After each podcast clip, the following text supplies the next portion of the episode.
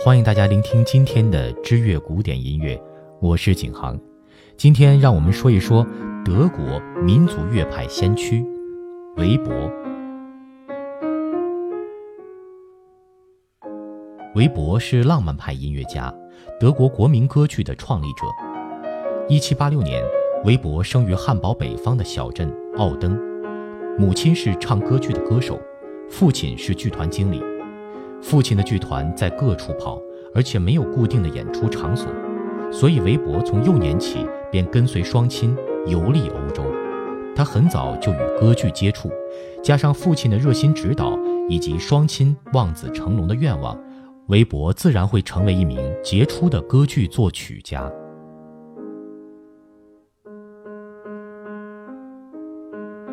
韦伯本身有强烈的好奇心。凡是看到的、听到的，都会很快吸收，为己所用。他十三岁时创作了第一部歌剧，包括未完成交响曲在内，韦伯一生共写出了十出歌剧。十九世纪前，德国歌剧创作受到意大利影响，韦伯毅然以树立本国歌剧为己任，到处搜寻德意志的民族题材，使用德国浪漫诗人的作品做歌词。把民族传统技能与民族自然感情艺术化。另一方面，韦伯将 Singspiel，一种可以插画的德国式轻歌剧，引入自己的作品，很快燃起了浪漫派德国国民歌剧的创作火种。此外，韦伯对意大利歌剧以歌手为中心的做法提出质疑，他力求歌唱、演技、管弦乐的平衡，使用诱导动机旋律。尝试着令作品具有一贯性。从这一点上说，韦伯是促使瓦格纳越剧产生的原动力。韦伯的歌剧也是德国在迈向现代国家过程中的一种具有民族意识的文化产品。它是一种过去从未有的、充满自由与梦的音乐。可惜的是，韦伯身体不佳。一八二六年，四十岁就英年病逝于伦敦。韦伯主要的作品有歌剧《魔弹射手》、《奥伯龙》、《欧良泰》，钢琴曲有《幺五》等。接下来就为大家分享一下《幺五》这首曲子。《幺五》是一八一九年韦伯三十三岁时，为妻子女高音歌唱家卡罗琳·布兰德生日而写的典雅华丽的钢琴标题音乐。作为生日礼物，音乐背后的画面是这样的：低音旋律的绅士向贵妇人邀舞，高音旋律的贵妇人感到羞怯，但并不讨厌。绅士灵巧的口才使贵妇人很快放松下来，二人携手步入宽敞的舞池，随着圆舞曲旋律逐渐展开绚烂华丽的舞蹈。舞到最高潮的时候，也是终了的时候，绅士很郑重的道谢。贵妇人也礼貌打理，二人退场。幺五是钢琴曲中头一首标题音乐，也是十九世纪典型的圆舞曲，因此它成为极其重要的作品。其后于一八四一年由柏辽茨改编为 D 大调管弦乐，使得描述舞会的情形更增添了一层华丽。一八九六年，指挥家温加纳又进行了第二次改编。一九一一年，他又被改编为舞剧《玫瑰幽灵》，在蒙特卡洛公演。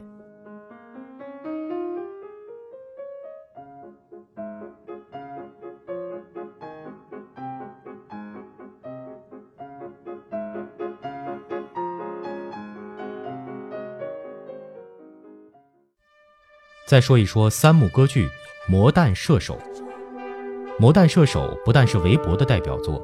也是浪漫派德国国民歌剧的先驱，是音乐史上极其重要的作品。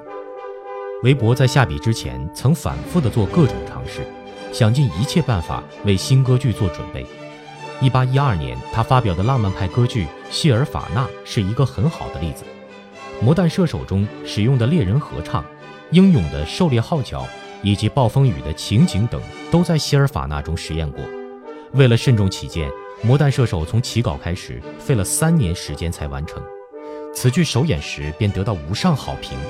不止如此，从1821年到1822年一年间，总共上演五十次，在伦敦就有三家剧场同时公演的盛况。歌剧中所指的魔弹是射手把自己的灵魂交予恶魔而换得的七个魔法之弹，其中的六个可以按照自己的意思百发百中，剩下的一个则听命于恶魔的旨意，真是恐怖而又迷人的魔弹。歌剧以18世纪中波西米亚森林为背景，剧本是金特根据德国传说所编写的，著名的序曲赞美歌，主啊，请伸出手。四支法国号吹奏慢板，四四拍，从这样的旋律中展开了这个神奇的故事。山林总管王子的侍卫长男低音库诺的女儿，女高音雅加特，与猎师男中音马克思相恋。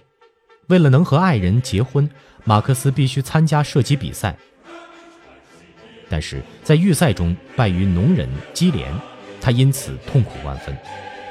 男低音卡斯巴来引诱马克思，他曾将灵魂卖给狩猎魔鬼查米尔，得到百发百中的魔弹。为了想挽回自己的生命，他怂恿马克思去与查米尔交易，做自己的替身。马克思不查内情，同意前往狼谷。在雅加特家中，寂寞的少女心中念着爱人，美丽的夜色更使她难遣情怀。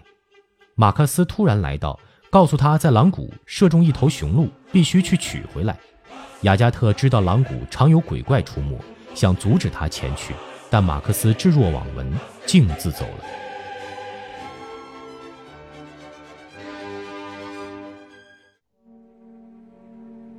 在狼谷，马克思见到了卡斯巴，奇形怪状的鬼怪出现，发出神秘怪异的咒语，并不时地发出闪电。查米尔为马克思做了七粒魔弹，雅加特在房间里祈求上天保佑。他因昨夜的不祥梦兆惴惴不安。当他接到新娘捧花时，突然变成葬礼用的花圈，更增加了他的忧虑。比赛之日，村民合唱赞美诗。比赛开始，马克思连续射出六粒子弹，果真百发百中，大家叹服不已。王子命令他用第七粒子弹射击飞行中的鸽子。他突然听见雅加特的声音，叫他不要射，因为他就是那只鸽子。但马克思禁不住，还是要射击了。子弹射中雅加特，幸好被他的新娘花圈所挡，而免于一死。最终，卡斯巴恶行恶报，替雅加特而死。马克思坦白了与恶魔查米尔订约的事，王子下令把马克思放逐。但在他经过数年历练之后，王子宽恕了他。第二幕第一场中，寂寞的雅加特等待马克思唱起《Lazy Lazy》，以及第三幕第六场中射击比赛前在森林广场高唱《狩猎之喜》的男声合唱、猎人合唱，均是著名的曲子。歌剧序曲只起链接作用，并无终了。类似于交响诗的构成。